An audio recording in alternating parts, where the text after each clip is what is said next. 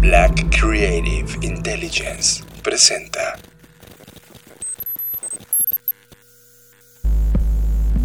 Escuchas. Escuchas. Escuchas un podcast de Dixo. Escuchas Creative Talks. Creative Talks. Creative Talks. El podcast donde hablamos de creatividad, Futuro. innovación, Medios. disrupción Y emprendimiento. con Fernanda Rocha y John Black. Por Dixo, La productora de podcast más importante de habla hispana. por Dixo. Bienvenidos a una edición de las Creative Talks Podcast. Yo soy John Black y les presento como cada semana a Fernanda Rocha. ¿Cómo estás? Estoy muy contenta de estar nuevamente con ustedes y les tengo una noticia sobre Blackie. ¿Qué noticia tienes, Fernanda Rocha? Bueno, Blackie, como ya pudieron darse cuenta, no ha estado con nosotros porque está sufriendo una serie de actualizaciones, pero me intriga qué va a pasar cuando vuelva. De hecho, tú, tú eres la encargada de ese proyecto, entonces no tengo ni idea de qué va a pasar con el, con el, con el pensamiento de Blackie. Bueno, pues lo vamos a descubrir ya en los siguientes episodios. Mientras tanto, bienvenidos a este podcast. Tema de la semana. Este es el tema que nos robó totalmente la atención. Tema de la semana. Antes de pasar al tema de la semana que usualmente utilizamos para abrir este show, quiero decirles que hay una conferencia que se llama Interaction Design Day. El Día Mundial de Diseño ocurrió eh, de manera anual y se festeja principalmente con conferencias de personas que están detrás de todo el pensamiento de diseño e interacción. Esto viene eh, de una asociación que se llama Interaction Design Association, que desde 2003 viene trabajando y ayudando en esta evangelización de la importancia que tiene el diseño en el mundo en general y cómo este diseño está empezando a cambiar la forma en la cual experimentamos productos y servicios. Y se llevó a cabo esta conferencia, este Interaction Design Day, donde fue patrocinado y presentado por Adobe, en donde ocurrieron, yo conté más de 20 conferencias, de las cuales al menos 10 tenían un nivel súper interesante. Yo les recomiendo que no se pierdan estas conferencias, ya están en Vimeo, todas las conferencias fueron guardadas y métanse a la página, es ixda.org y ahí van a encontrar eh, todas las conferencias y todo lo, ocurrió, lo que ocurrió en este Interaction Design Day, que me parece una de las conferencias que tengo que yo ver todas, no he terminado de ver todas, pero al menos las que, las que llevo vistas me han dado bastante acercamiento a temas que veníamos pensando y que distintos especialistas de diseño de todo el mundo han empezado a abordar y tienen campos de investigación puntuales sobre estas discusiones y es una manera interesante de, de- entrar a este mundo del interaction design. Así que métanse a la página ixda.org y disfruten este Interaction Design Day. Estás conectado a Creative Talks Podcast. Fernanda Rocha, tú en la semana me compartiste un proyecto que se llamaba DareTube, que es como un tipo simulador de burbuja de filtro algorítmico que te muestra cómo eh, YouTube recomienda videos a los usuarios. Así es. eh, después seguramente a estas alturas tú ya habrás visto el documental Social Dilemma o el dilema de las redes sociales que ahora mismo está en Netflix y del cual pues todos o muchas personas están platicando o hablando al respecto. Y a raíz de esto, pues obviamente han surgido varios proyectos o se han reforzado otros tantos que giran alrededor de demostrar la manipulación que las redes sociales eh, pues provocan o administran de alguna forma u otra a través de los algoritmos, ¿no? Y un proyecto que justo digamos que recrea todo esto por si la gente pues no lo entiende o, o- o- quisiera como aventurarse más a entender de una mejor forma cómo funciona, pues estos chicos de DareTube eh, hicieron diferentes perfiles. Todos los perfiles son reales, es decir, son de personas reales que a lo largo de estas semanas han estado consumiendo contenidos de acuerdo a su perfil, de acuerdo a lo que a ellos les gusta, ¿no? Eh, hay, por ejemplo, eh, los llamados preppers, que son estas personas que están preparadas desde siempre, para siempre, para el fin del mundo, para alguna cosa o algún cataclismo. O también están otros perfiles como más de, eh, eh, no sé, gente que ama la fruta y que solo come fruta, etc. Entonces, a través de diferentes seis perfiles, te puedes dar cuenta como entrando, de, digamos que simuladamente a sus cuentas, cuáles son las cosas que el algoritmo les recomienda y te das cuenta que son totalmente diferentes y que su timeline o su feed de noticias de YouTube, pues obviamente eh, solamente enriquece, alimenta y robustece su, su perfil y las cosas que cree haciendo sentir que los demás están equivocados. Y eso realmente me trajo ideas a mi cabeza, de hecho, dos muy puntuales. Una, que Giovanni Sartori, este investigador italiano en el campo de las ciencias políticas, que escribió varios de los libros interesantes en el mundo de la política, por ahí uno en los noventas que a mí me marcó totalmente, Fer, que se llama el Homo Videns, esta sociedad teledirigida, en donde planteaba que el Homo sapiens había muerto, producto de la cultura escrita, eh, que había sido y originada al, mundo del Homo sapiens y había sucumbido frente a una nueva plataforma, un nuevo medio llamado televisión y eso le dio paso al Homo videns que había destronado la palabra por la imagen y ante ello pues la televisión se convirtió como el medio de total supremacía y influencia cultural. Pero ahora con estas plataformas sociales digitales en esta generación de internet donde ya llevamos más de 25 años de maduración, me atrevería a decir que tenemos un nuevo Homo algoritmus, un ser humano que se autosatisface en medio de esta mediocridad intelectual y de vida que se tiene en el mundo en general para rendirse ya no ante una pantalla de televisión, sino ante una pantalla mutable, responsiva, en donde lleva el vacío de su vida y lo llena a través de contenido algorítmicamente diseñado presentado y exhibido ante ese ser humano. Creo que estamos en el, en, el, momento de que el nuevo prime time se está convirtiendo en always algorithmic time. Y esa es una discusión que me llevó a, a replantearme mi comportamiento a lo largo de todos estos meses, Fer.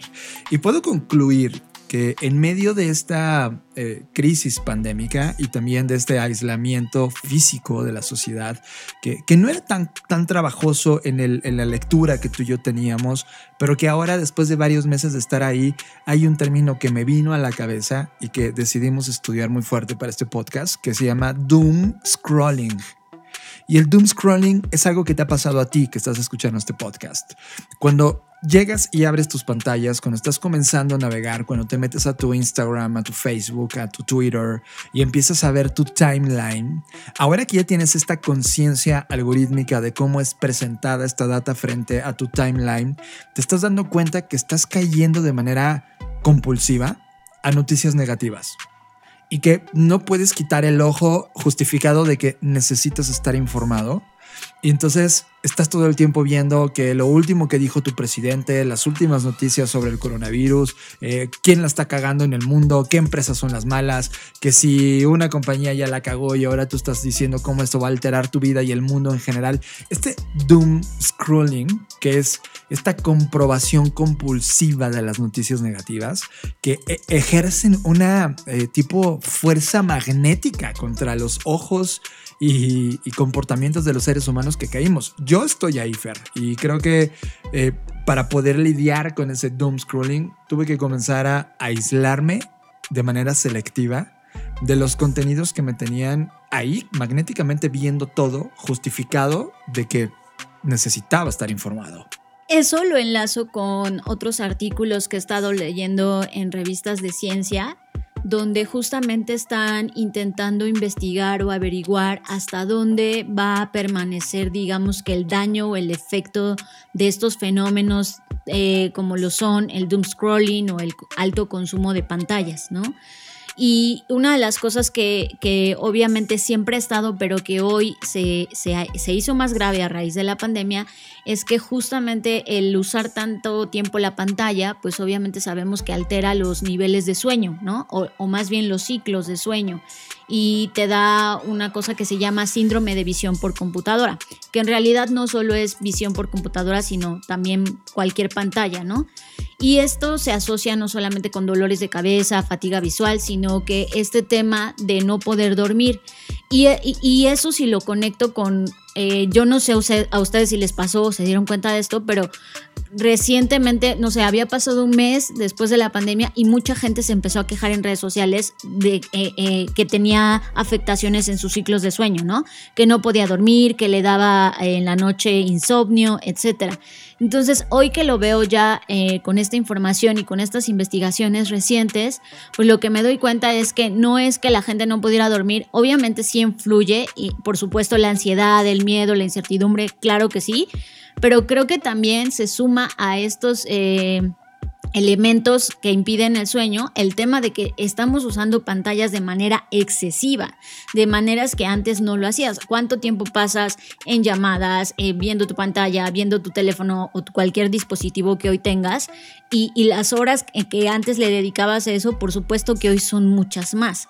Entonces creo que, que no solamente es un tema de salud mental, o sea, de que pues obviamente toda esta información te consume y como decías tú, John, te da como esta ansiedad de, pero tengo que saber lo que está pasando, etcétera, sino que además tiene afectaciones o posibles afectaciones fisiológicas que no sabemos cuánto tiempo van a durar. O sea, no es como que, ay, bueno, ya voy a descansar y voy a dejar de verlo. No sabemos si eso pueda provocar un daño a mediano o incluso largo plazo. ¿no? Y, que, y que nos lleva a discutir sobre nuevos temas como el digital health, ¿no? que es algo que hemos estado también analizando en estos últimos meses y lo hemos comentado en el podcast sobre cómo, estás, así como estás consumiendo alimentos y analizando las proteínas que tienen estos alimentos, también toda la data, toda la información, tu comportamiento online debería ser analizado bajo el mismo rigor. Es decir, estás comiendo papitas intelectuales. Es, uno de los términos que tú y yo eh, constantemente nos estamos preguntando todos los días. De, Oye, ¿esto es una papa intelectual? Mm, sí, qué rico, disfrútala, pero es basura, ¿no?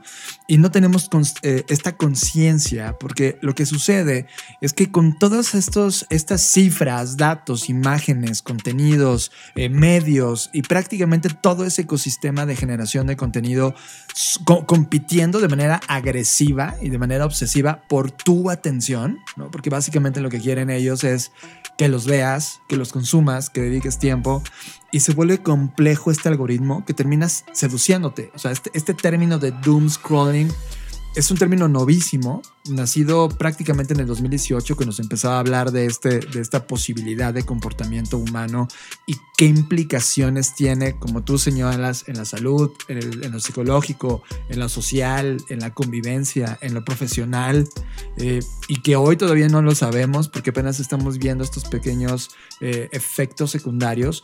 Creo que debemos estar conscientes que el papel algorítmico que tienen todas las plataformas digitales en esta atracción, necesita ser también llevado a la mesa diciendo, oye, a ver, yo soy el que come esto, ¿vale?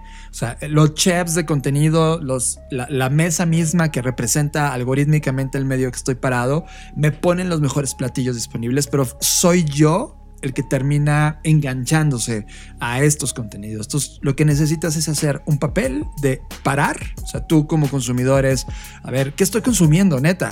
¿Y cuánto tiempo me está llevando? Hoy distintos teléfonos móviles y plataformas te dicen cuánto tiempo en pantalla estás dedicando y qué tipo de plataformas, apps y contenidos estás viendo.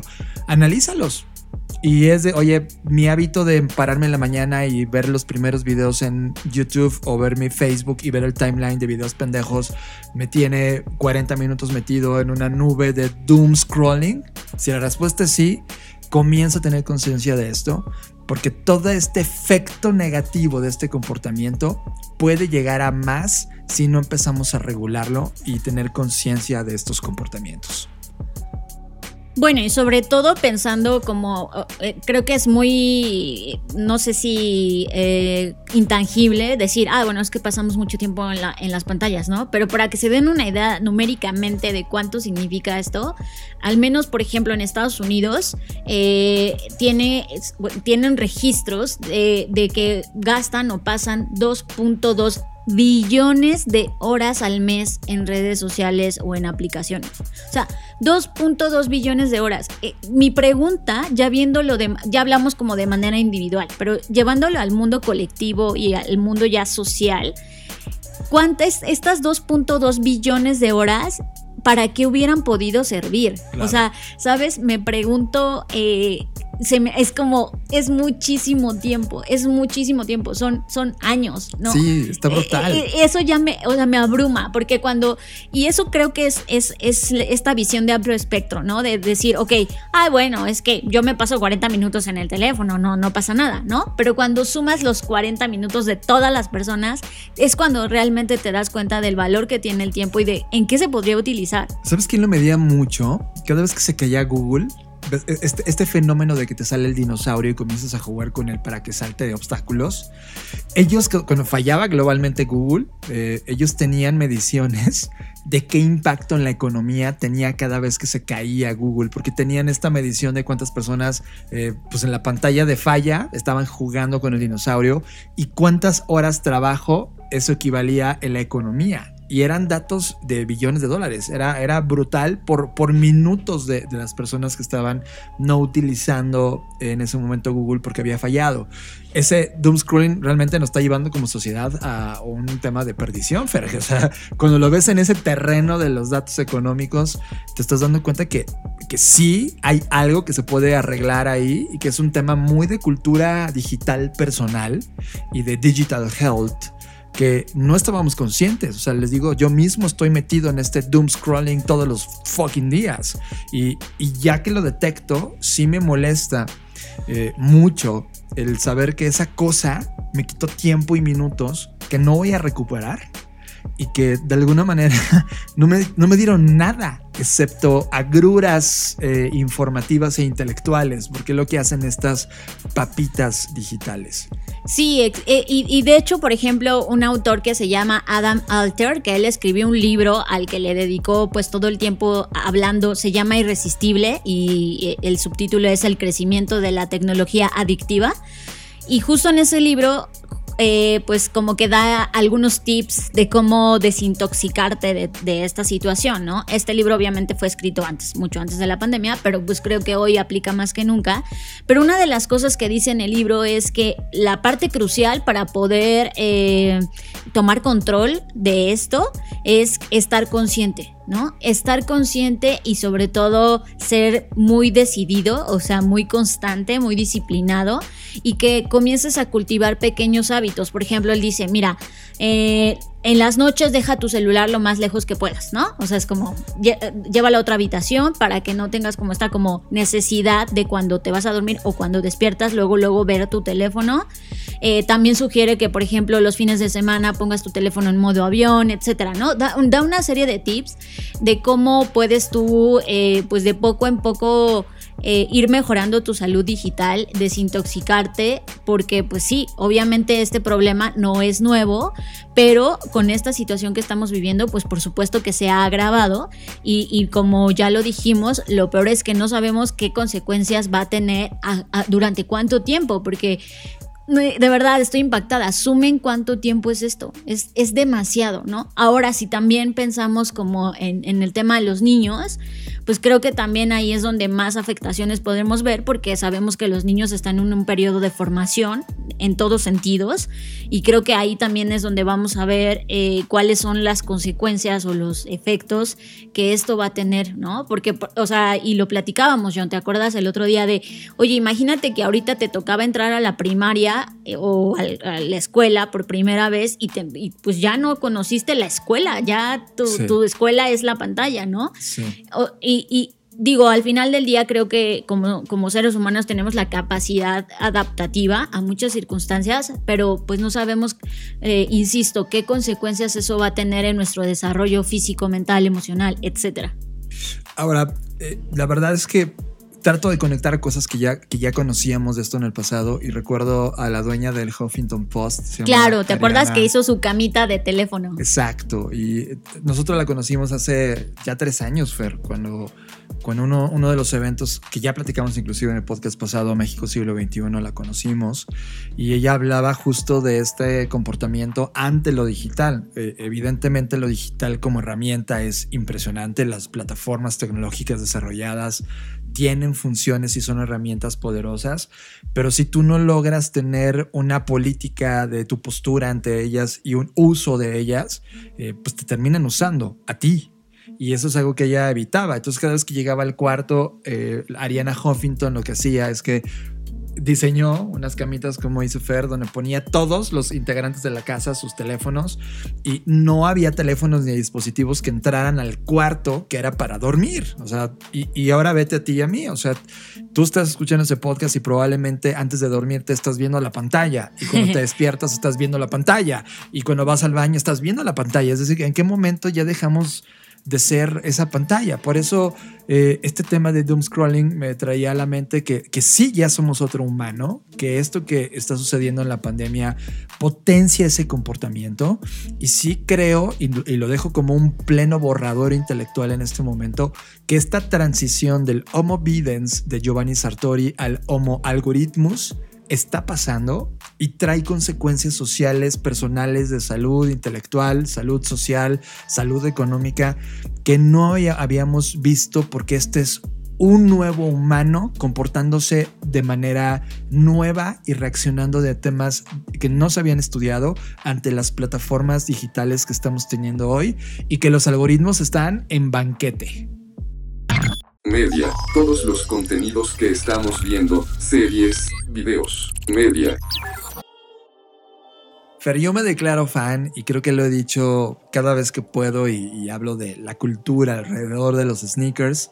Soy, soy fan y al mismo tiempo un momento de mi vida fui hater de Nike y de lo que significa Nike o Nike, como le quieren decir, en la cultura global y lo que implica para la gente que nacimos en los 80s y que crecimos en los 90s. Eh, ese icono de este swoosh y los héroes que nos tocó ver en ese momento, viendo, no sé, las películas de Steven Spielberg, viendo a Michael Jordan volar en los aires, etc. Y por supuesto, eh, dentro de esta cultura de Nike hay un icono que representa muchísimo para toda la cultura urbana y de calle que está metida en el mundo de los sneakers y tiene que ver con un producto en particular que son los Air Max. Seguramente tú ya usaste algunos Air Max alguna vez en tu vida y el diseño simplemente era algo que te, que te volaba la cabeza y que artísticamente era un tenis que no solamente estaba basado en lo último de tecnología, sino que además representaba un grito en la estética, una silueta nunca antes vista, una inspiración donde los artistas eh, usaban, eh, los artistas de diseño usaban estas inspiraciones desde, no sé, Francia y los museos que había allá como el Pompidou para poder diseñar unos Air Max que, representaran un icono del momento que estábamos viviendo en la humanidad. Pues ahora, con toda este, esta carga cultural alrededor de los Air Max, Nike decidió hacer un documental dirigido por Danny Lee. Y este documental está disponible en YouTube y tú lo buscas como The Story of Air Max 90 to the 2090 es una, una revisión a todo lo que sucedió, la historia, los bosquejos, la producción, el fenómeno cultural, la música, el impacto cultural que tuvieron estos Air Max en la cultura eh, global y lo que ocurrió justo con esta compañía. Lejos de el hype que hay alrededor de los sneakers, que ojo, no lo estoy menospreciando para nada, eh, me alegra muchísimo, creo que es una industria impresionante porque tiene que ver con diseño, tiene que ver con música, con arte, con muchas cosas que, que está increíble, pero más allá de eso, me, me, fascina la narrativa que tiene Danny Lee, ¿no? La forma en la que hace eh, que algo tan, la verdad, seamos honestos, algo tan... Eh, pues no sé, como, ¿cómo decirlo? O ¿Casual? Sea, sí, casual o algo que pareciera irrelevante, que son ah. un par de tenis. O sea, es como, no está hablando como de la siguiente claro. cura del coronavirus, ¿no? Pero incluso eso que es pareciera inverosímil, Tan banal. tan banal, esa era la palabra, muchas gracias, eh, lo hace ver como algo increíble, algo importante, algo trascendente y eso me gusta, o sea, que como a través de la narrativa puedes convertir un par de tenis que para que los que no están, digamos que dentro de la cultura de los sneakers, ni de los, ni de, ni de las zapatillas, ni del diseño, etcétera, aún así digas, lo quiero ver porque es atractivo, porque, porque hay algo ahí que te llama la atención, que, que, que hace, que te hace sentir que es importante, ¿no? Y eso, eso creo que lo logra con esta narrativa, aunque es muy corto, pensé que era súper, súper largo. O sea, como otros documentales que hemos visto, incluso series como Abstract, etcétera Claro.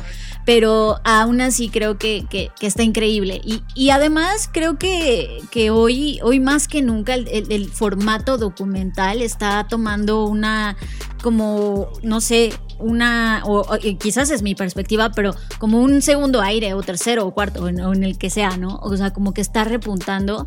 Y lo veíamos ayer, por ejemplo, que estábamos viendo esta serie de las crónicas del taco eh, que, que este formato en donde ya no es solamente entretenimiento, sino hay una investigación y hay una personificación y todo un, un trabajo de preproducción increíble, creo que ese formato nos está cada vez atrayendo más. Qué bueno que lo pones en la mesa porque yo sí creo que hay un despertar brutal del branded content en donde están utilizando evidentemente el documental como uno de los formatos preferidos como para narrar estas historias. Sí, porque al final del día, si lo piensas, pues el objetivo de Nike con hacer esto eh, no es como, o sea, no solamente que te entretengas, es que conozcas la historia, que te llame la atención y que posiblemente utilices cualquiera de sus productos, que no necesariamente deben ser los tenis, puede ser el app, puede ser, ¿no?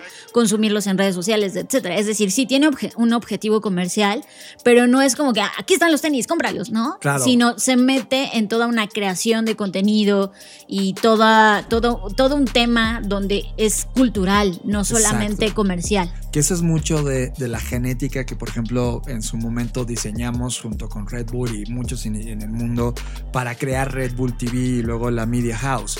Eh, justamente la semana pasada estábamos viendo el canal de Red Bull Media House y estábamos viendo un documental de la música de Nueva York de los 80s a los 90s y de repente revivir la cultura de la radio, la cultura de los boomboxes o, como les decían, gabachas en América Latina, que son estas est- estéreos casi todos plateados donde ponían cassettes y la única manera de poder compartir y viralizar el contenido no era con likes ni con shares, sino era te presto mi cassette para que lo copies y entonces todos estos eh, nuevos elementos de la cultura de la calle permeaban a la cultura masiva, ¿no? Ahora cuando, cuando los ves en un documental y lo ves como con el tiempo, logras apreciar de dónde vienen, cómo han eh, madurado, inclusive cómo han envejecido esos pensamientos y algunos cómo siguen conservándose, renovándose, amplificándose y evolucionando en la línea del tiempo sin perder la esencia eh, importante que en ese momento estaba ocurriendo. Caso que le está ocurriendo en este documental a los Air Max, que por cierto los amo. De hecho, hablando ahorita de Red Bull, este Danny Lee, pues también se ha encargado de hacer producciones para Red Bull. Hizo Roll on Rockaway, hizo Skate or Die, que a mí me encanta.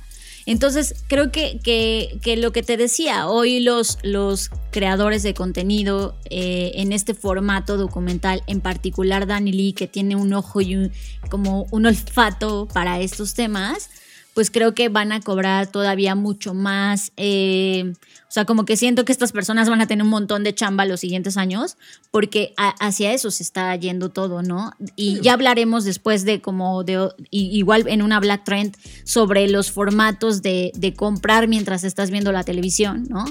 Pero eh, creo que el punto es ese, o sea, el formato documental está increíble, los Air Max, por supuesto que a mí también me encantan, Nike creo que es una de las compañías que ha sido lo suficientemente congruente y consistente, evidentemente como todas las empresas ha fallado y ha hecho Sobre muchas todo- cagadas, Sobre todo en los noventas, Fer. pero creo que ha mantenido una constante y es esta, esta esencia que su creador puso en la mesa sobre el tema de esto que hacemos es para cada atleta y para ellos si tienes un cuerpo eres un atleta, ¿no? Y Esta parte que, que- que tiene que ver con la esencia del propósito me, me encanta cómo la han mantenido a lo largo de los años y que, como insisto, aunque han cometido errores garrafales, han sabido y, y han sido honestos en, en, esos errores y han dicho, bueno, pues sí la cagamos. Y, y se, sobre todo creo que en los últimos años, toda esta inversión que han hecho en innovación se ha visto reflejada no solamente en los productos, sino también en la forma de narrarlos. Y también eh, siendo parte relevante de la conversación en la agenda mundial, ¿no? Hablando temas de equidad de género, hablando temas antirracismo, ¿no? Y, metidos de manera eh, muy consistente, inclusive eh, retando y provocando a, mandatarios como Estados Unidos y, Trump, yéndose literal a la yugular ante temas tan sofisticados que ellos dicen mi postura es esta y no va a cambiar y necesitamos defender a los humanos así.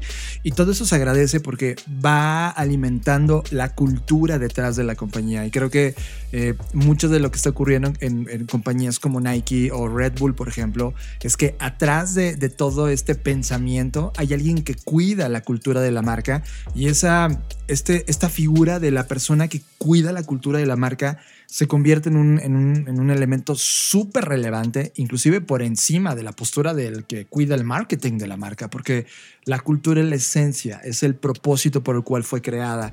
Y eso, eso lo logras ver ante este tipo de documentales y, creo que sí deben estar en tu agenda. Eh, dale una revisión y conecta con ese pasado que te va a llevar el documental de manera exquisita. Portafolio. Revisamos el trabajo artístico de seres humanos que capturaron nuestra atención. Portafolio. Después de un gran tiempo en donde Portfolio no era parte de las secciones que usualmente estábamos usando dentro de las Creative Talks, ha regresado y ahora eh, traigo una artista que se llama Pauline Petit. Es una chica que nace en 1986. Ella es de Francia, de Normandía. Eh, ella vive y trabaja en un estudio que se llama The Studio 22. Y desde que era niña, ella siempre ha estado muy metida en temas de experimentación artística. Y hoy está jugando, Fer, con esta fotografía, un trabajo entre eh, en, en, el que mezcla ilustración, pintura, fotografía para crear escenarios de humor, diseño gráfico, en donde la estética lo es todo. Y la verdad es que viendo el trabajo que a lo largo de su vida ha ido evolucionando eh, Pauline, en verdad me, me encantó. Está padrísimo. Yo no la conocía hasta que ahora que tú la trajiste a la mesa y me encanta, ¿no? Tiene una forma muy particular de reflejar el, pues las expresiones humanas, ¿no? Combinándolas, como ya las dijiste, con otras técnicas, pero siempre alrededor, por ejemplo, esta colección que tienes de rostros me encanta, porque es como vernos a nosotros mismos como, como humanos desde otra perspectiva. Y, creo que eso, eso es cuando un artista hace este tipo de ejercicios en donde, aunque le coloca aditamentos, eh, no sé, prompts a, los rostros y aún así sigue siendo capaz de reconocerlos, eso me parece magnífico, eh, que, nuestro cerebro puede hacer, ¿no? Y, creo que el jugar con eso hace que su, su arte y la forma en la que hace fotografía y hace todo esto sea muy interesante. Pues disfrútenla, pueden verla en su sitio web que es pauline medio petit.fr como Francia pauline-medio petit.fr y métanse a su sitio y ven un poco de su trabajo y síganla porque creo que eh, sí es como un rising star y vamos a estar viendo mucho esta mezcla entre distintas especialidades artísticas y distintas técnicas y haciendo como cómo colisionan entre ellas. Creo que vienen olas importantes respecto a eso. Durante mucho tiempo nos han enseñado que hay que vivir el presente, porque no sabemos qué nos va a deparar el futuro. Pero nosotros no estamos nada de acuerdo con eso. En Black School jugamos con las líneas del tiempo y creamos el taller de futuros personales. Un taller que te permite reflexionar sobre tu pasado, analizar tu presente, dar voz a tu futuro y diseñar un plan para alcanzarlo. Un taller que utiliza los métodos que han sido practicados por futuristas en todo el mundo a lo largo de varias décadas para obtener un plan específico para tu siguiente etapa de vida y planes de contingencia para cambios inesperados. Taller de futuros personales. Aplicaciones abiertas ahora mismo. Tiempo de arranque 06 de octubre de 2020. Taller, Taller de, de, futuros, futuros personales. personales. Black School. Libros. Este es el libro que nos robó la atención totalmente en la semana. Libros. Hay muchos ejercicios artísticos que también van a estar ocurriendo en todo el mundo y sobre todo eh, la temática pandemia va a ser todavía algo que culturalmente vamos a estar viendo por años.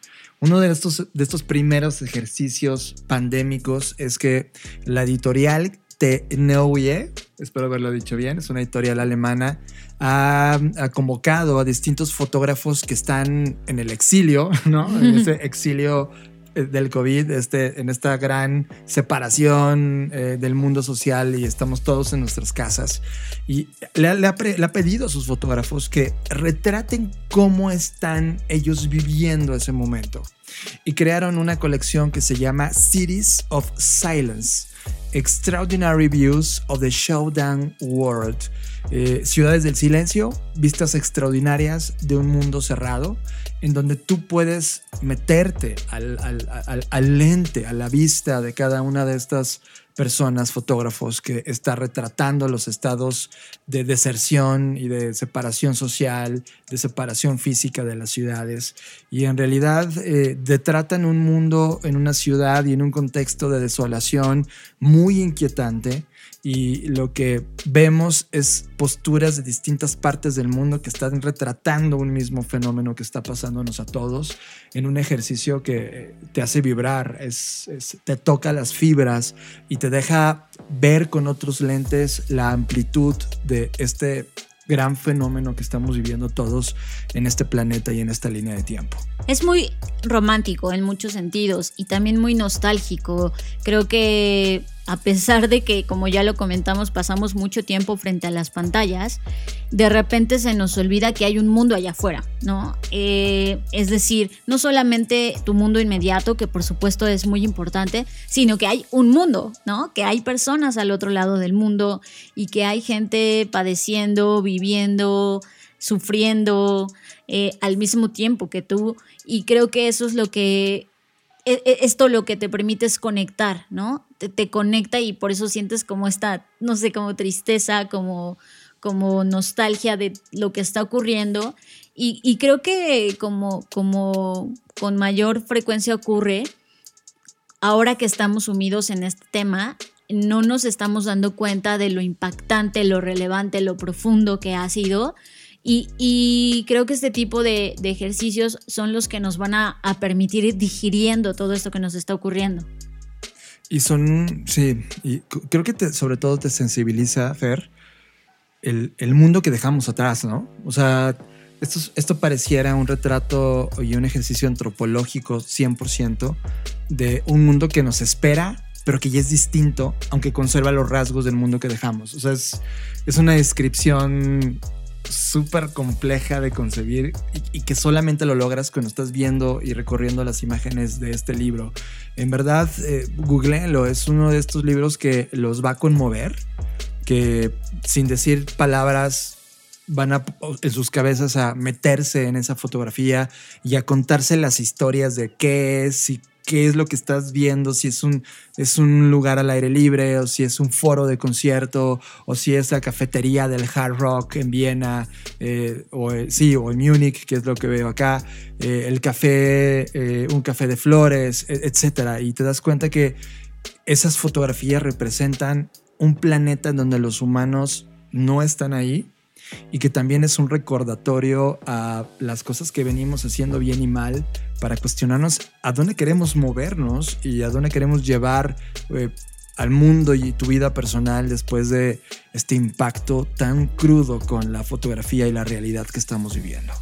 Estás conectado a Creative Talks Podcast. En el episodio pasado platicábamos sobre un proceso que te ayudaba a destruir tu compañía antes de que algo más lo hiciera, la disrupción, otra empresa, la situación, el coronavirus, lo que fuera. Y la verdad es que algunos de ustedes escribieron eh, incluso diciendo que iban a escuchar el podcast más de una vez para poder asimilar y procesar y llevar a cabo todo esto. Y, y también eh, hacían como una petición o solicitud de que les trajéramos más herramientas para, para poder atravesar no solamente este momento, sino los momentos de incertidumbre que como sabemos están eh, presentes todo el tiempo, ¿no? Y entonces a raíz de eso, pues me di a la tarea esta vez de traer otras herramientas y estas herramientas, eh, de acuerdo a, a, a su autor, que es Tucker Jim Marion y Sebastian Kay. Bueno, e, estos autores eh, dicen que los empresarios, los líderes, las personas que, que, quieren, digamos que tomar las riendas de esta situación y salir adelante, y no solo eso, sino permanecer a lo largo del tiempo, necesitan cuatro habilidades críticas, ¿no? Y, me gustó porque estoy totalmente de acuerdo con ellas eh, y además creo que son habilidades o sí, habilidades que podemos no obviamente desarrollar de la noche a la mañana, pero que tampoco suenan imposibles, ¿no? E, es decir, son muy asequibles y creo que podemos comenzar a trabajar en ellas. Así que, pues vamos, ¿no? La primera eh, habilidad me encantó porque eh, se llama omnisciencia. Bueno, yo no sé si tú sepas qué significa esto, pero significa que tengas esta habilidad o capacidad de al menos aspirar a comprender todo. Es decir, cada vez necesitas saber de más cosas. Si tú estudiaste o te enfocaste solo en una cosa porque era lo que más te gustaba, muy bien, perfecto, pero hoy más que nunca necesitas abrir tu panorama, abrir tu espectro y aprender de otras cosas que un, un, poco de esta conversación la tuvimos hace como tres podcasts cuando hablábamos de los generalistas contra los especialistas, ¿te acuerdas? Regresa a ese capítulo para que puedas ver específicamente qué significa aprender nuevas cosas. Exacto, creo que eso, eso ya lo habíamos platicado un poco. Bueno, eh, por otro lado, eh, además de que la omnisciencia significa que amplíes tu panorama, también significa que no solo tú debas aprender más, ¿no? Es decir, es como, ay, bueno, ya aprendí de más cosas y luego qué hago con eso, sino que vayas desarrollando una manera sistemática de cómo bajar esa información, de cómo irla trabajando, porque posiblemente lo que te puede pasar es como la otra parte, ¿no? Caer en, en, el otro extremo de, pero no acaban de decir que no veamos tantas pantallas, ¿no? Entonces, eh, es, ok, vas a aprender cosas nuevas, pero le tienes que dar salida a esas cosas nuevas. Si no, solo va a ser información atascada que va a ocupar espacio en tu disco duro llamado cerebro y no la vas a poder usar para cosas. Entonces, lo que, eh, lo que se sugiere es que justo busques en qué utilizarlas y que esta información la vayas conectando y entonces aquí se me vienen ideas de casos como, no sé, hoy en día a lo mejor nosotros estamos muy enfocados en aprender sobre diseño, creatividad, innovación, etcétera. Pero ¿qué pasaría si de repente volteas a ver artículos de ciencia, artículos de ciencia ficción, eh, cosas que de primera instancia pensarías, ¿para qué voy a hacer eso? Es una pérdida no tiene nada que ver. Pero después te vas a dar cuenta que eso se puede conectar. Entonces, e ese es el punto. Creo que sí, ayer justo estábamos tú y yo eh, al final del día. Caímos y nos sentamos en la mesa, ¿no? Fue, jugamos con unas tarjetas del mundo de Alicia, del tipo tarot, ¿no? Donde corrimos y siempre que, necesitamos un poco de ayudas secundarias con algo que creemos divertido, encontramos una, un poco de luz respecto a temas que tenemos. Y una frase importante que, me, que se me vino a la cabeza es una cosa que te dijo la tarjeta, Fer, que te dijo, oye, tienes que seleccionar una puerta, pero el hecho de seleccionar esa puerta y atravesarla también implica decirle no a todas las demás. ¿Cómo lo traduzco con esto? Que el simple hecho, imagínate que tú desees ahorita, no sé, abrir un libro de arquitectura y como dice Fer, oye, no, tiene sentido eso de arquitectura porque mi día a día no tiene nada que ver con eso. Pero ¿y si sí? Si decides abrir esa puerta y decides conectarla y va a alimentar esa postura, se va a ver un punto más enriquecido que haberte quedado con especialización de un solo tema. Y para poder abrir esa puerta necesitas cerrar las demás. Es decir, ya dijimos, todo tu, tu contenido basura y las papitas intelectuales que te estás comiendo, ciérralas. O todo el- eh, este eh, organización de tu día a día donde estás perdiendo mucha energía y tiempo, ciérralas. El abrir una puerta implica renunciar a las demás. Y si este tema de te está pidiendo que, que tengas nuevas habilidades de selección, pues creo que tienes que desarrollar esta.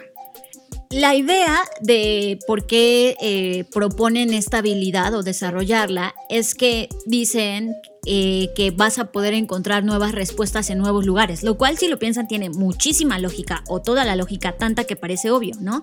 Es decir, si tú ahorita estás como atascado buscando soluciones y ya te leíste todos los libros de negocios, ya te viste todos los videos en YouTube de negocios y aún así sigues sin encontrar, es como, pues busca en otro lado, ¿no?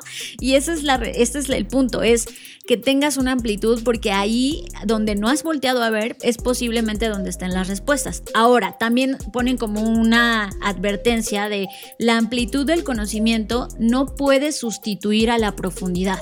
¿No? No se trata de que andes de doom scroller por todo el mundo, así como, ah, voy a, voy a ver tantito de esto, tantito de esto, tantito del otro, sino que te comprometas y lo que sea que vayas a explorar, lo profundices que no solamente te quedes como, ay, pues sí, yo ya leí los cinco puntos de cómo ser millonario y ya. Es como, no, eso no te va a servir de nada. Pero sí tienes que intentar profundizar en cada cosa que te topes o en cada cosa que leas. Y creo que aquí es donde está el reto, porque hoy en día, no solamente por esto que ya platicábamos del doom scrolling, sino por el tiempo y por todos los pretextos que quizás ahora nos estamos poniendo, pues cada vez tenemos menos tiempo, ¿no? Entonces tú dices, no, pues yo quiero rápido un artículo rapidito, ligerito, y justo lo que los autores proponen es, no, o sea, sí te sugerimos que amplíes esta gama de las cosas que exploras, pero al mismo tiempo te pedimos que profundices.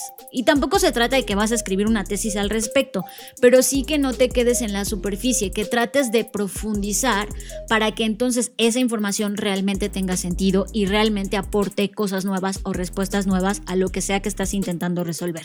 La habilidad número dos es mentalidad emprendedora. Y aquí quiero poner un warning, no es esta mentalidad de ¡hazte millonario! No, no, no es esa mentalidad. tigre de Sí. las ventas. No tiene que nada que ver con eso. Sé que suena eso porque desafortunadamente se ha utilizado mal esta palabra y esta mentalidad emprendedora.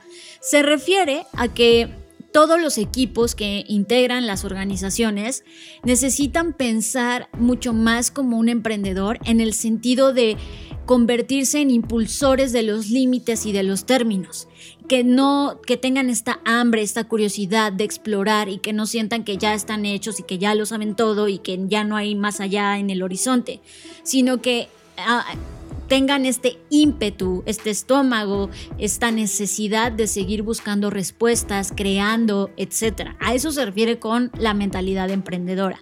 Entonces, eh, este tema de ser intra- intraemprendedor o estas nuevas palabras, bueno, que no son tan nuevas, pero estas palabras que se, eh, o estas etiquetas que se le han puesto a esto, pues justamente es donde cobra sentido, en donde le permitas no solamente a, tu, a tus eh, colaboradores, sino a todos los que integran eh, tu ecosistema de tu empresa, pues tener esta mirada de decir, bueno, ok, ¿qué otras soluciones podemos hacer, no? Y que no solamente te digan, sí, jefe, lo que usted diga, pues eso no te va a servir de nada, ya lo hemos dicho en otros episodios. Entonces creo que esta mentalidad, pues es, es, es digamos que esencial, es crucial, sobre todo hoy en donde estamos viviendo esta gran incertidumbre, pues se necesita gente que rete las cosas que ya están o pareciera que ya están resueltas. Y eh, eso va a permitir pues que estas personas encuentren quizás nuevas preguntas y a partir de las nuevas preguntas pues por supuesto que van a encontrar nuevas soluciones. El siguiente eh, punto o habilidad es el enfoque en el resultado final. Y esto me, me pareció maravilloso porque creo que a veces lo que nos pasa, además del punto uno que hablaba como de a veces somos muy superficiales en lo que analizamos, además este punto tiene que ver con que a veces te concentras solamente como en el, en, en esta, yo le llamo golosina a corto plazo, ¿no? De como, ay, bueno, este, las metas del mes, ay, bueno, trabajo para lograrlas y sí las voy a tener y, ah, y voy a hacer todo lo posible y me va a costar trabajo, pero ahí las estoy logrando, pero no pensamos realmente en el gran final, es como, a ver, ya en serio, ¿de qué va a servir que vendamos más? ¿qué consecuencias va a tener eso? ¿Vamos a tener un mejor estilo de vida? ¿Vamos a tener un, no sé, ¿sabes? Voy a ser más feliz. Entonces, creo que enfocarse en el resultado final, de, primera instancia, yo diría saberlo, porque a veces estás dentro de una organización y la verdad no sabes ni para qué estás haciendo lo que estás haciendo. O sea, como que solo eres una máquina ahí que teclea y, y hace ciertos procesos, pero no tienes esta conciencia de a dónde va tu trabajo, a dónde van las horas que estás impregnando y cuál es el objetivo real de todo esto. Creo que uno de los ejemplos que nos sorprendió el día de hoy en el Timeline Fair fue ver un trending topic donde Honda, sí, esta compañía de autos que ustedes conocen, eh, salía de la Fórmula 1. Ojo, para, los que no tienen como mucha intuición o no saben nada de la Fórmula 1, Fórmula 1 todavía sigue siendo la liga máxima del automovilismo o el deporte motor. Todo el mundo aspira a llegar a esa elite de la Fórmula 1. Y, Honda eh, tenía alianzas porque ellos vendían motores a distintos equipos. Uno de esos equipos es Red Bull, que durante hace cinco años era la, la, la escudería número uno hoy oscila entre la 2, ¿no? A veces llega a las 3 en el peor de los momentos y daba un anuncio muy particular donde Honda ya no iba a estar en la Fórmula 1. Cuando ves el highlight de llegada, dices, maldito Honda, o sea, ¿qué les pasa? ¿Cómo dan un paso atrás a salirse de, de la élite automotora? Ahora, para los que no saben ni de qué estamos hablando, el punto aquí de por qué es importante que una casa de automotriz como Honda esté dentro de la Fórmula 1 no es tanto que le vendas motores a las escuderías, sino que eh, gracias a eso tú puedes desarrollar mucha tecnología. Eso es lo apasionante, digamos, que de este deporte, que no solamente están los pilotos y que corren muy rápido, lo que sea, sino todo lo que se desarrolla. Muchas de las cosas que llegan al mundo comercial en los autos, por supuesto que son gracias a todas las innovaciones y avances que se desarrollan gracias al deporte. Claro, la Fórmula 1 termina siendo como este laboratorio de innovación forzada. Exacto. ¿No? Entonces, al salir ese Honda de la Fórmula 1, el, el, encabezado de lectura 1 es a algo, algo hicieron mal. Pero, oh sorpresa, Fer. La sorpresa que nos llevamos y que tiene que ver con este punto 3 de enfoque en el resultado final es que ellos decidieron retirar todos los fondos y todo lo que estaban apostando en cuestión de infraestructura económica, etcétera, en este proyecto de la Fórmula 1 porque tienen un objetivo muy claro para el 2050 y es convertirse en una uh, compañía de autos de cero emisiones de carbono. Eso es matar a Honda y constru construirlo otra vez, prácticamente, ¿no? Y, y, me encanta porque, porque en la primera foto tú puedes decir, ay, pues qué fracaso, que se salgan. Y cuando profundizas en el comunicado que está disponible en su sitio web, te das cuenta que lo que están haciendo es más bien apostar por este resultado final y no quedarse con el dulcecito, la golosina que yo estoy diciendo del resultado inmediato anual o trianual o lo que sea, sino realmente están apostando a un objetivo a largo plazo. Que inclusive a mí me deja volando desde que me lo dijiste, Fer.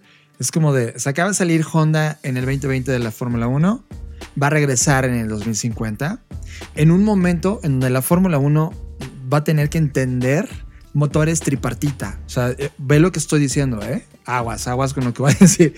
Imagínate un motor, porque hoy es con base en combustible. La Fórmula 1 en ciertos puntos sí, sí, es la meca de innovación, pero no necesariamente está llevando la conversación correcta, porque ahora se está jugando sobre motores eléctricos, por ejemplo. Motores propulsionados por electricidad. ¿Qué va a pasar con ese deporte? Porque la liga eléctrica viene atrasito de la Fórmula 1 dando saltos de innovación mucho más grandes que la Fórmula 1 per se, que vamos a tener a fuerza en el 2025, en el 2030, algún momento de esa curva que hablar sobre una nueva Fórmula 1 o bye. Y el nuevo salto de la Fórmula 1 va a ser de motores que sean híbridos, tripartitas. Es decir, aprovechen lo mejor de la combustión, tengan lo mejor de la generación y propulsión eléctrica y tengan un motor que pro probablemente 70% sea propulsionado con hidrógeno. Imagínate ese auto en la pista. Un auto eficiente en electricidad, un auto empoderado por el, eh, el nitrógeno y un auto que todavía funciona con ciertas cosas combustibles. Esa, esa hibridación, que es una palabra que probablemente va a evolucionar en, la, en el mundo de los deportes en los siguientes años, de los motores, es que Honda está apostando justo ahí y probablemente termine eliminando todos los combustibles fósiles ya en ese camino. Eso va en el 2050, los humanos del 2050, cuando analicen por qué Honda está liderando esa conversación, van a tener que regresar al pasado y analizar este 2020 y entender cómo nació esta primera decisión de apostar por ese objetivo más grande. Y eso es lo que justo señala este tip. Y ya solo para cerrar esta habilidad de enfoque en el resultado final, eh, los autores toman prestado este concepto de Tom Kelly, eh, que está en su libro de Ten Faces of Innovation, que se llama Polinizadores Cruzados. ¿Y a qué se refiere eso? Que, que tú logres fomentar esta capacidad de que las personas que colaboran contigo o para ti puedan tomar las mejores prácticas de otras industrias y llevarla a la tuya. Es decir, en este caso que estamos hablando de la Fórmula 1, pues que de repente tomaran cosas de Netflix o tomaran cosas de otra industria que al, parecer no tienen nada que ver, pero que al final, al tener este enfoque en el resultado final, no importa de qué herramientas se tengan que valer, obviamente siempre y cuando sea legal, para poder llegar al resultado. Y eso me encanta porque a veces como que estás limitado a, decir, bueno, tenemos este problema y, solo lo podemos resolver de esta forma. Y es como, oye, no, dale la oportunidad a las personas que trabajan contigo de sí enfocarse en el resultado final, pero de poder encontrar en otras industrias, en otras empresas, en otros ejemplos, en la naturaleza misma, las respuestas y no solamente en donde obviamente o probablemente podrías buscarlas. La última eh, habilidad eh, se llama inteligencia ética y me encanta. Porque no solamente es como ser inteligente y no habla como de tu coeficiente intelectual, sino de las decisiones que tomes estén bien pensadas de manera sistémica, es decir, qué afectaciones van a tener no solo al medio ambiente, sino a las personas, a, las personas que los consumen, a las personas que no los consumen, y, que siempre tengas presente el tema de la ética. Y creo que eso ya lo hemos hablado muchas veces en este podcast, en demasiados episodios, eh, eh, y, ser insistentes en esto es porque justo vemos que hoy, sobre todo pensando en, nuevas tecnologías eh, o en nuevos desarrollos que hoy vemos sobre los algoritmos y que ya hemos platicado al respecto, pues necesitamos ser muy cuidadosos con las elecciones que tomamos y sobre todo con las consecuencias que eso va a traer a corto, mediano y largo plazo. Es decir, no solo buscar satisfacer las necesidades de la empresa y de los colaboradores, que por supuesto son importantes, sino no poner a, digamos que, a trabajar las, la, pues, el bienestar de los demás para conseguir tus objetivos, ¿no? Eh, eh, no sacrificar eso, es decir, encontrar un balance, un equilibrio en el cual tu empresa pueda convivir muy bien con el ecosistema en el que se desarrolla y que no afecte y que por el contrario logre ser una vía, un camino, un facilitador para brindarle a las personas una mejor vida, un mejor estilo de vida, eh, no sé, ¿no? Un mejor, una mejor vida. En, conclusión, lo, cierro así. Entonces, eh, este último punto tiene que ver con que nos hagamos preguntas eh, preguntas que por supuesto a veces son incómodas y que quizás contradicen lo que hemos venido haciendo o las formas en las que lo hemos venido haciendo, pero que si no las hacemos de cualquier forma tarde o temprano, alguien más nos las va a hacer y las vamos a tener que responder. Entonces, más vale que desde que la idea o las cosas se están gestando, pensemos, y, y yo ya lo he dicho aquí en este podcast, hay muchísimos ya frameworks de ética, de diseño, que puedes utilizar para ver si realmente tu idea no está afectando, porque hoy lo vemos con el tema de Rappi, ¿no? Que sigue siendo un tema de, ok, sí, está muy padre y, que... Eh, y, creo que lo uno con un comentario que ayer salió en, una noticia más que comentario sobre Kavak, que es esta empresa de auto, de venta de autos de segunda mano, donde todo el mundo estaba fascinado porque es el primer unicornio mexicano.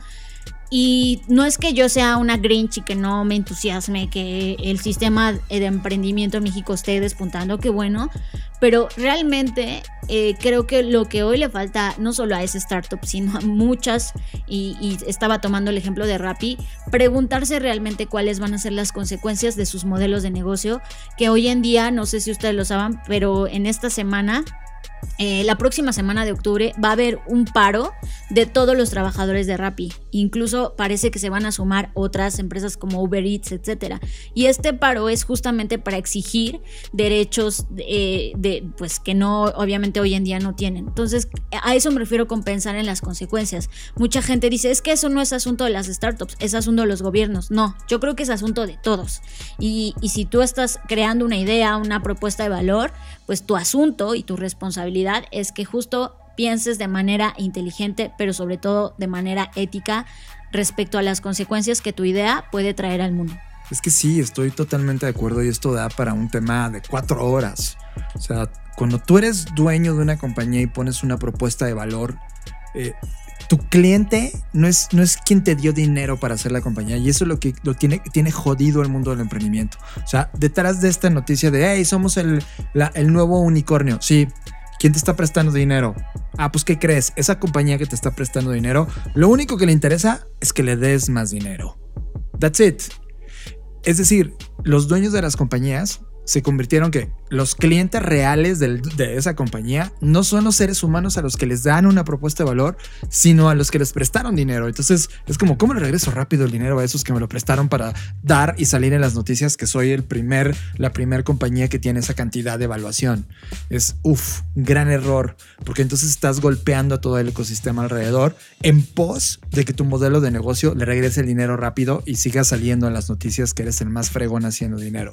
Eso es un error brutal, Y por ejemplo, aquí es donde viene toda la conversación de lo que hemos hecho, de las nueve P, de las nueve Ps, de poner a la persona, de pensar en el planeta, etcétera que prácticamente lo olvidan como emprendedores porque se se obsesionan tanto con el dinero que dejan de, de- de- de- de ver cómo está creando todas estas dimensiones de relación con otros seres humanos. Y a Rappi le está pasando esto. Es a consta de su modelo de negocio, está utilizando casi de manera esclavista a los seres humanos que están entregando a través de su app y que no tienen de otra para poder generar algún sustento en sus vidas y utilizan y prestan su tiempo y, y lo ceden para que otro obtenga todo un mayor beneficio económico de eso que ellos están poniendo y dejando de, de obtener. Y eso es algo que se tiene que discutir, corregir y que literalmente con la ética de todos los emprendedores del mundo se tiene que cambiar. Pues esos son los cuatro habilidades que se proponen, habilidades críticas para enfrentar este mundo. Y pues creo que no solamente aplica para el mundo del emprendimiento, o si tienes una empresa o un proyecto, creo que también aplica para la vida personal, ¿no? El, tener más conocimiento, el tener este ímpetu, esta necesidad o más bien curiosidad insaciable de resolver, porque realmente creo que eso es lo que nos mantiene con vida, ¿no? Eh, y lo puse hace poco en mis historias, que una vez escuché una frase de alguien que decía, no sé si ya no me acuerdo si fue en una película o en algún lugar que estábamos consumiendo contenido, y, y- y la persona de, esa película o lo que haya sido decía, es que vi- vivir cualquiera, estar vivo cualquiera lo puede hacer, pero vivir requiere ser creativo. Esa, esa frase creo que sintetiza muy bien lo que nos está pasando y lo que posiblemente nos pueda seguir pasando. Así que seamos creativos porque está bien chingón estar aquí y creo que si estamos aquí es una gran oportunidad para hacer de este mundo un lugar mejor. Estás escuchando Creative Talks Podcast. Y con esto llegamos al fin de las Creative Talks. Fer, qué semanita tan rica, ¿no? Sí, estuvo muy muy bien. Ya empieza el frío, lo cual me encanta. Ya tengo, ustedes no me ven, pero tengo mi gorro de oso panda y soy la más feliz usándolo. Muero porque ya el frío se quede y creo que así va a ser. Así que pues disfrutemos este viernes, sábado y domingo del año llamados octubre, noviembre y diciembre. Cierto, se acaba el 2020. Yo les tengo una propuesta solo para que tomen con actitud este último trimestre. Piensen que octubre es el punto de, planeación real y que 2021 inicia el primero de noviembre. Con eso van a tener 14 meses para poder hacer cosas increíbles en el 2021. Así que, eh, pues denle vuelta a ver qué pasa. Yo soy John Black y pueden encontrarme en arroba Jonathan Álvarez en Twitter y en Instagram, donde estoy activo. Y estoy pensando incursionar, gracias a Diego de QWERTY, el incursionar en otras plataformas y ya veremos cómo, cómo puedo entrar ahí, pero justamente lo que les decía al inicio del tiempo y dejar de estar perdiéndolo, no lo sé. Eh, y tampoco quiero eh, envejecer en mis habilidades digitales, entonces también es algo que me estoy cuestionando, qué tan intenso necesitamos estar o no en otras plataformas. Pero por mientras, pueden encontrarme ahí. A Blackbot lo pueden encontrar en todas las plataformas como Blackbot Rocks y pues ya saben, nos vemos en el futuro.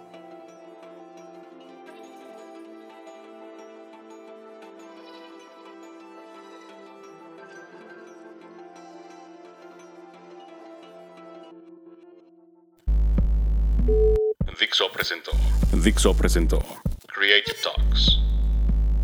el podcast en donde hablamos de creatividad, innovación, medios, disrupción y emprendimiento. Con Fernanda Rocha y John Black. Por Dixo, La productora de podcast más importante de habla hispana. Nos escuchamos en el futuro.